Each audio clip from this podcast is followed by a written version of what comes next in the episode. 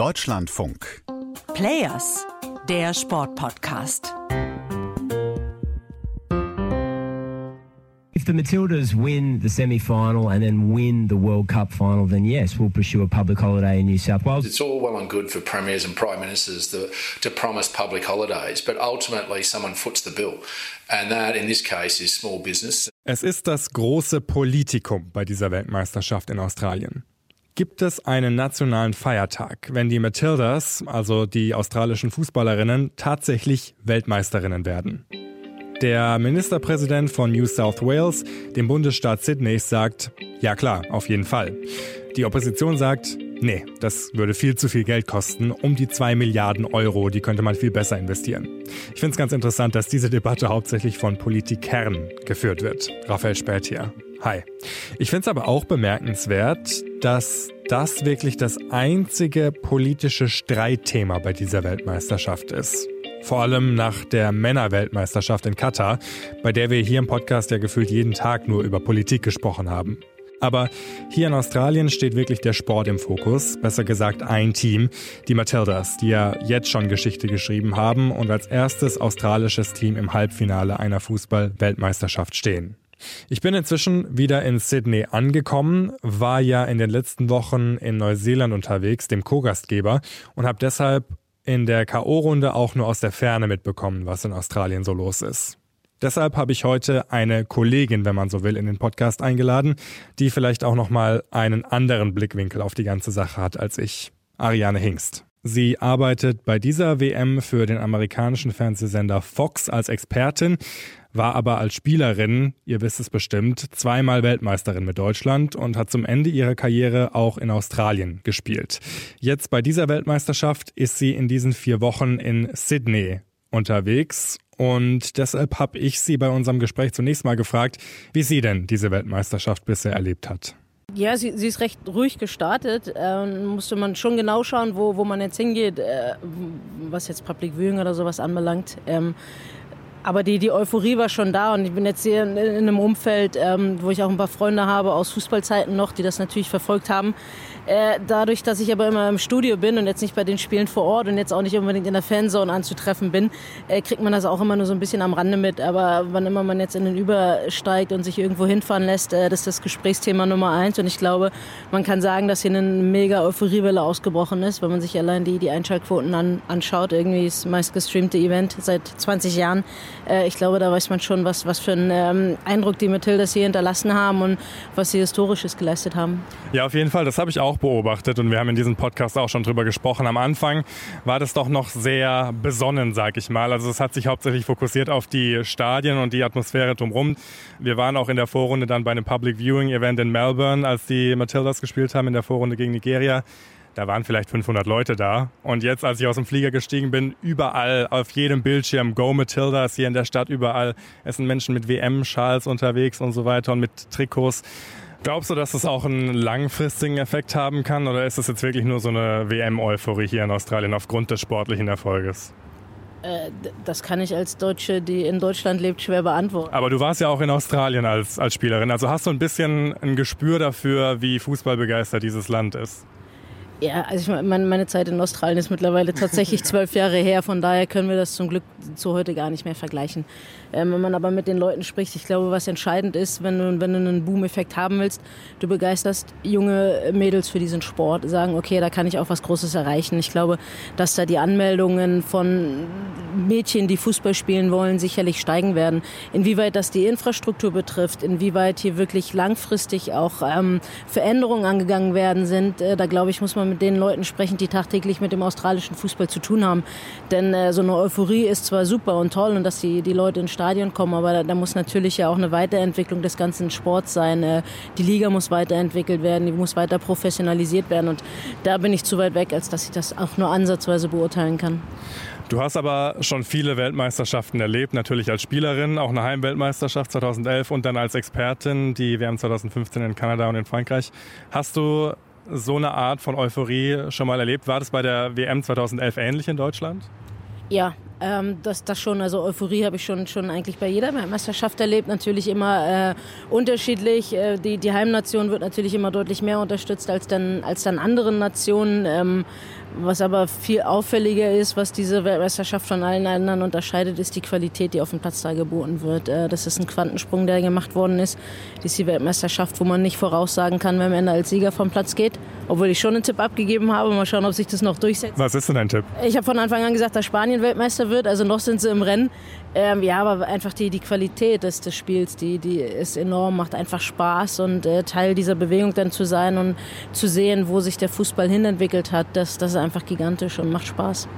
Du bist jetzt bei dieser Weltmeisterschaft als TV-Expertin für Fox, also fürs amerikanische Fernsehen im Einsatz. Wie betrachtest du diese Weltmeisterschaft denn medial? Die FIFA hat sich ja jetzt den großen Quantensprung äh, von dieser WM erhofft, äh, hat auch deshalb die Fernsehrechte separat ausgeschrieben für die Frauen- und die Männer-WM, weshalb es ja in Europa eine richtige Hängepartie gab um die Rechte. Glaubst du, dass diese WM wirklich der Quantensprung ist, den die FIFA sich da vorstellt? Ja, ist halt die Frage, was definiere mir den Quantensprung und dann kann ich dir die Frage besser beantworten. Äh, was natürlich Fakt ist, äh, ist, dass, äh, ich habe gesagt, die sportliche Qualität ist enorm. Die Einschaltquoten, soweit ich es mitbekommen habe, sind auch überall gestiegen. Vom amerikanischen Fernsehen definitiv, ob es die, ob's die Spiele der Amerikanerinnen waren, aber auch die mit nicht-amerikanischer Beteiligung, ähm, was wir jetzt mitbekommen haben, die Streamingzahlen in Australien. Also das, das ist sicherlich alles nach oben gegangen und ist ja das, was wir immer gesagt haben. Du musst eine Sichtbarkeit schaffen und die Leute interessieren sich dafür. Sie müssen bloß das Angebot bekommen. Und äh, von daher denke ich schon, ja, dass es sich endlich in die richtige Richtung entwickelt und auch die Anerkennung bekommt, die sich schon längst verdient hat. Aber unterm Strich, das ist erst irgendwie der Beginn einer ganz langen Reise. Also hier darf jetzt nicht Stopp sein, sondern es muss auch weitergehen. Lass uns mal kurz noch aus Spielerinnen-Sicht auf diese Weltmeisterschaft schauen, weil ich das einen wahnsinnig interessanten Faktor finde. Ähm, bei, de, bei zwei der deutschen Vorrundenspielen hat man so das Gefühl gehabt, das waren Auswärtsspiele für die deutsche Mannschaft. Gegen Kolumbien waren extrem viele kolumbianische Fans im Stadion und auch gegen Südkorea waren die Südkoreanerinnen ganz klar in der Überzahl, was die Fanperspektive angeht. Wie groß ist dieser Faktor tatsächlich für, für eine Spielerin? Und ist das vielleicht auch der Grund, weshalb die Australierinnen momentan auf so einer Euphoriewelle schwimmen, weil halt eben das ganze Stadion das Team nach vorne pusht? Also zum einen ist ja jetzt nicht irgendwie überraschend gewesen, dass jetzt nicht unbedingt so viele Deutschland-Fans in Australien vor Ort sein werden und dass jetzt natürlich äh, äh, Südkorea zum Beispiel besser vertreten ist hier in Australien, was nah dran ist. Und ich habe mir auch sagen lassen, dass extrem viele Kolumbianer hier in Australien leben, auch mit doppelter Staatsbürgerschaft. Also ähm, ich finde, man kann es immer von beiden Seiten sehen. Auf der einen Seite kann man sagen, man, man kommt in so eine Euphoriewelle rein äh, mit Australien, mit der ganzen äh, mit dem ganzen Land, was quasi hinter einem steht. Allerdings ist es auch das erste Mal seit 2003, dass die, dass die ähm, ausrichtende Nation äh, über das Viertelfinale hinausgekommen ist. Also Frankreich ist gescheitert, äh, Kanada ist gescheitert, wir sind damals gescheitert. Also die letzten, die es damals geschafft haben, waren wirklich äh, 2007 die, die, nee 2007 war China, 2003 sogar die Amerikanerinnen. Also es hat Vor- und Nachteile. Ich denke, Natürlich ist es geil, wenn du in ein Stadion kommst und die Leute für dich jubeln, aber auch wenn du in der gegnerischen Mannschaft bist, äh, kannst du daraus was Positives ziehen und sagen, okay, jetzt erst recht und unterscheidest nicht unbedingt, wem sie zujubeln oder auch nicht, aber es ist einfach geil, anstelle von vor 3000 Zuschauern zu spielen, vor 75.000. Also das ist ein Gefühl, was die Spielerinnen ihr Leben lang in sich tragen werden und äh, was mich freut für sie, weil sie es unbedingt verdient haben. Wie war das denn damals bei euch 2011? Hat euch das eher gehemmt, diese Euphorie und dieser Druck, der damit natürlich auch einherkommt, als Doppelweltmeisterin damals auch noch? Oder hat es euch eher beflügelt, dass da plötzlich im Olympiastadion 75.000 dabei waren? Äh, da muss man so ein bisschen unterscheiden. Also, dass, dass 75.000 im Stadion sein würden, das, das war uns sehr bekannt. Also, die, die verkauften Tickets, das, das, das war bewusst. Aber was insgesamt passiert ist und was während der WM abgegangen ist, darauf waren wir nicht vorbereitet. Darauf hat uns auch keiner vorbereitet. Äh, dass du auf einmal wirklich so Paparazzis vom Hotel hattest, das war das völlig Neues. Wenn man irgendwie eine Stunde frei hattest, auf einmal sind die zig Kamerateams gefolgt. Und das war was, was keine Spielerin bis dahin kannte und wo uns keiner darauf vorbereitet hat. Und ich glaube, dass eher das so ein bisschen lähmend war. Auf, man wusste nicht damit umzugehen. Aber es ist wirklich jeder, jeder Zuschauer im Stadion ist, glaube ich, eher so ein Euphorie-Ding, was, was einen eher beflügelt. Ähm, aber ich glaube, die hundertprozentige Antwort ist wahnsinnig schwer auf diese Frage zu. Klar, auf jeden Fall. Aber glaubst du, dass gerade das irgendwie, es hat so den Einschein, dass die australischen Spielerinnen das richtig genießen, diese Aufmerksamkeit. Die laufen durch die Stadt, werden da überall bejubelt, die sonnen sich richtig ähm, in diesem Fanansturm, der da auf sie niederprasselt und auch diesem Medienansturm, habe ich so das Gefühl.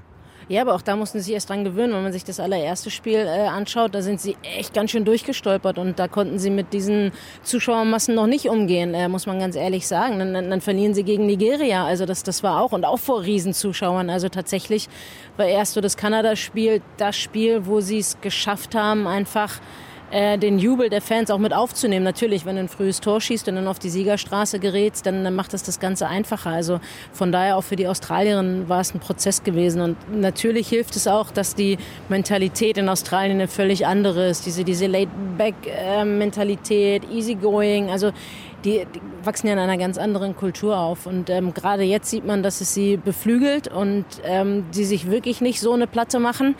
Ich denke aber unterm Strich ist immer viel entscheidender, was in deinem eigenen Kopf vorgeht, im Sinne von, was kannst du erreichen, was willst du erreichen, als das, was von außen auf dich einprasselt. Denn der Druck, den du dir selber machst, ist immer größer als der Druck von außen. Genau die Erwartungshaltung, die du an dich selbst hast, die wird niemals auch nur ansatzweise übertroffen werden von dem, was, was von außen irgendwie auf dich einwirkt.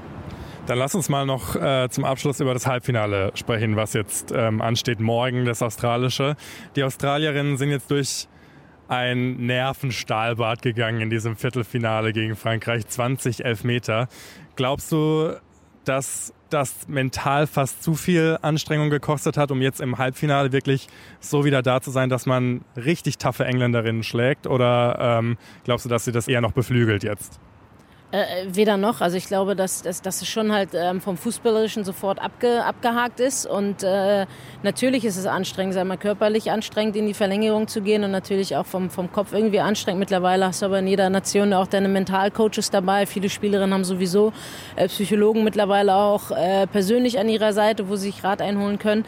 Äh, und auf der anderen Seite diese Euphorie zu haben, im Halbfinale zu stehen. Unterm Strich wirst du es erst wissen, wenn der Anpfiff erfolgt ist, wie die Spielerinnen drauf sind. Aber da irgendwie zu spekulieren, ob es jetzt beflügelt oder hemmt, ist wahnsinnig schwer. Ähm, wie gesagt, ich glaube, was einfach nur wichtig ist, dass die Mannschaft bei sich selbst bleibt, dass sie sich auf ihren Fußball da konzentriert, dass sie nicht probiert, jetzt der Fans zuliebe irgendwie einen anderen Fußball zu spielen. Denn sind wir mal ganz ehrlich, einen schönen Fußball spielt äh, Australien jetzt nicht unbedingt, aber er ist erfolgreich, weil er voll Leidenschaft ist, weil er kämpferischer Einsatz ist, weil sie hinten von der Abwehr relativ kompakt stehen und weil sie natürlich einen wahnsinnig geilen Sturm haben. Caitlin Forbes spielt die WM ihres Lebens, äh, die, die ist ungemein wert wertvoll für dieses Thema. Haley Razor auf der rechten Seite, die mit ihrem Tempo und der Geschwindigkeit kommt. Dann Fragezeichen natürlich, Sam Kerr, wird sie starten oder wird sie nicht starten? Also es sind kurz und geradlinig Ballgewinn und dann wird ganz schnell probiert, der Weg nach vorne zu, zu suchen. Und ähm, ist jetzt aber nicht gerade so, dass ich sage, wow, es ist das fußballerische Leckerbissen, es ist äh, unterhaltsam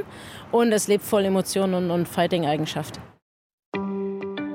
Ob Emotionen und Kampfgeist reichen, um die Engländerinnen im Halbfinale zu bezwingen, das wissen wir dann spätestens am Mittwochnachmittag deutscher Zeit. Die australische Nationalmannschaft, die Matildas, sie überstrahlen momentan wirklich alles, was sonst noch rund um die Weltmeisterschaft passiert und was vor allem die FIFA nicht gut aussehen lässt. Wie zum Beispiel das 33. Team dieser Weltmeisterschaft, die Nationalmannschaft Afghanistans die seit ihrer Flucht 2021 auch in Australien ist und seitdem aber auch vergeblich auf die Unterstützung des Fußballweltverbandes wartet. Die ganze Geschichte dazu gibt's in der nächsten Players-Folge. Wenn ihr das nicht verpassen wollt, dann abonniert und bewertet diesen Podcast doch gerne. Und wir hören uns dann beim nächsten Mal wieder. Bis dahin, macht's gut. Ciao.